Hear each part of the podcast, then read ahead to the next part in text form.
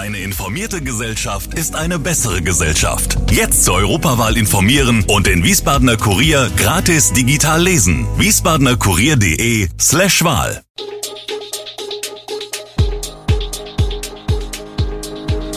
Gude, unser morgendliches News Update. Das Wichtigste aus Wiesbaden für Sie im Überblick. Guten Morgen aus Wiesbaden an diesem 26. November. Feuerwehr findet Toten, Kindersternschnuppenmarkt eröffnet und Bäcker rechnen wegen 3G mit reduziertem Angebot. Das und mehr hören Sie heute im Podcast. Am Donnerstagabend wurde in einer Wohnung in Wiesbaden ein lebloser Mann aufgefunden. Rettungskräfte konnten nur noch den Tod des Mannes feststellen. Ersten Ermittlungen zufolge handelt es sich um den 50-jährigen Wohnungsinhaber. Hausbewohner eines Mehrfamilienhauses in der Bahnstraße im Stadtteil Erbenheim hatten gegen 20 Uhr einen Rauchwarnmelder im Erdgeschoss wahrgenommen und Polizei und Feuerwehr alarmiert. Die Feuerwehr öffnete die Wohnungstür und fand den 50-jährigen tot auf. Wegen des Luftzugs beim Öffnen der Zimmertür sei das Feuer erneut aufgeflammt.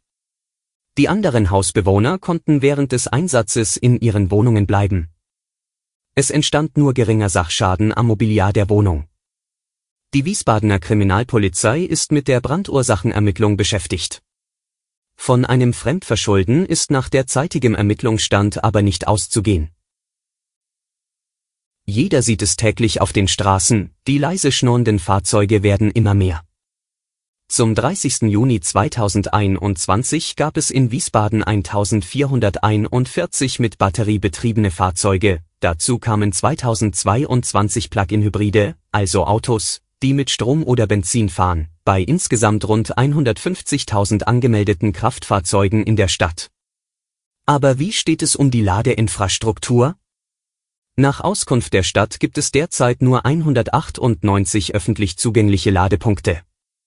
Aber deren Zahl soll deutlich gesteigert werden. Mit der Entwicklung und Realisierung des Förderprojekts E-Mobility Hub an der Berliner Straße setzt sich die Landeshauptstadt Wiesbaden aktiv mit dem Aufbau von Ladeinfrastruktur auseinander, berichtet das Verkehrsdezernat. In dem geplanten Parkhaus, das auch für Park and Ride genutzt werden soll, entstehen 574 Ladepunkte, davon vier Ultraschnelllader. Im geplanten Parkhaus an der Klarenthaler Straße sollen etwa 107 Ladepunkte entstehen. Wie viele Ladepunkte es letztendlich in Wiesbaden geben werde, hänge vom Markthochlauf der Elektromobilität ab. Laut den Prognosen, die Fachexperten im Auftrag des Umweltamts für Wiesbaden erstellt haben, benötigt die Stadt im Jahr 2025 insgesamt 6561 Ladepunkte.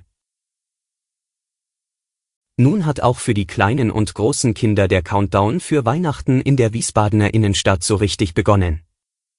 Am Donnerstag wurde erstmalig der Kindersternschnuppenmarkt feierlich eröffnet. Dazu gehört auch die neue Eisbahn, von der Wiesbadener Sporthilfe innerhalb von nur vier Wochen auf die Beine gestellt.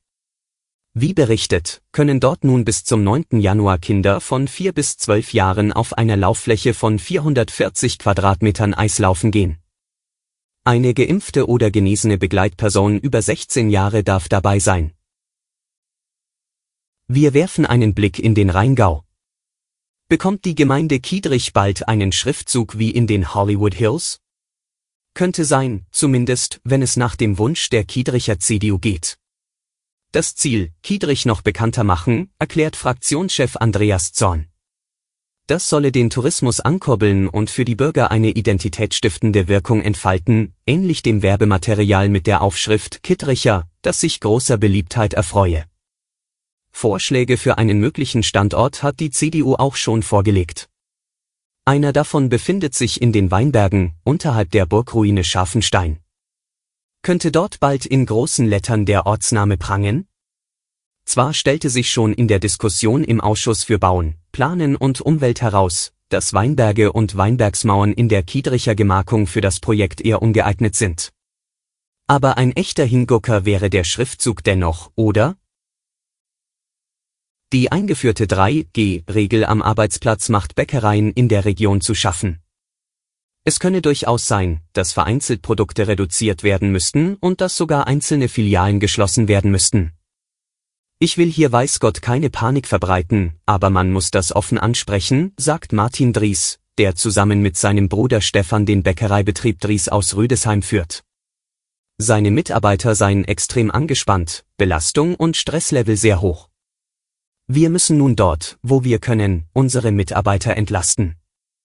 Weshalb, so Dries, das Sortiment teilweise reduziert wird und unsere Filialen an Sonntagnachmittagen jetzt vorübergehend schließen. Und die Bäckerei aus dem Rheingau ist, wenn man sich umhört, beileibe kein Einzelfall. Was ist passiert? In Bäckereien ist das Personal ohnehin schon sehr knapp. Vor allem im Verkauf, aber auch in der Backstube. Aktuell sind laut Statistik der Arbeitsagentur bundesweit zwischen 4000 und 5000 Stellen unbesetzt. Corona hat die Lage noch schwieriger gemacht. Jetzt kommt noch die 3G-Regel dazu.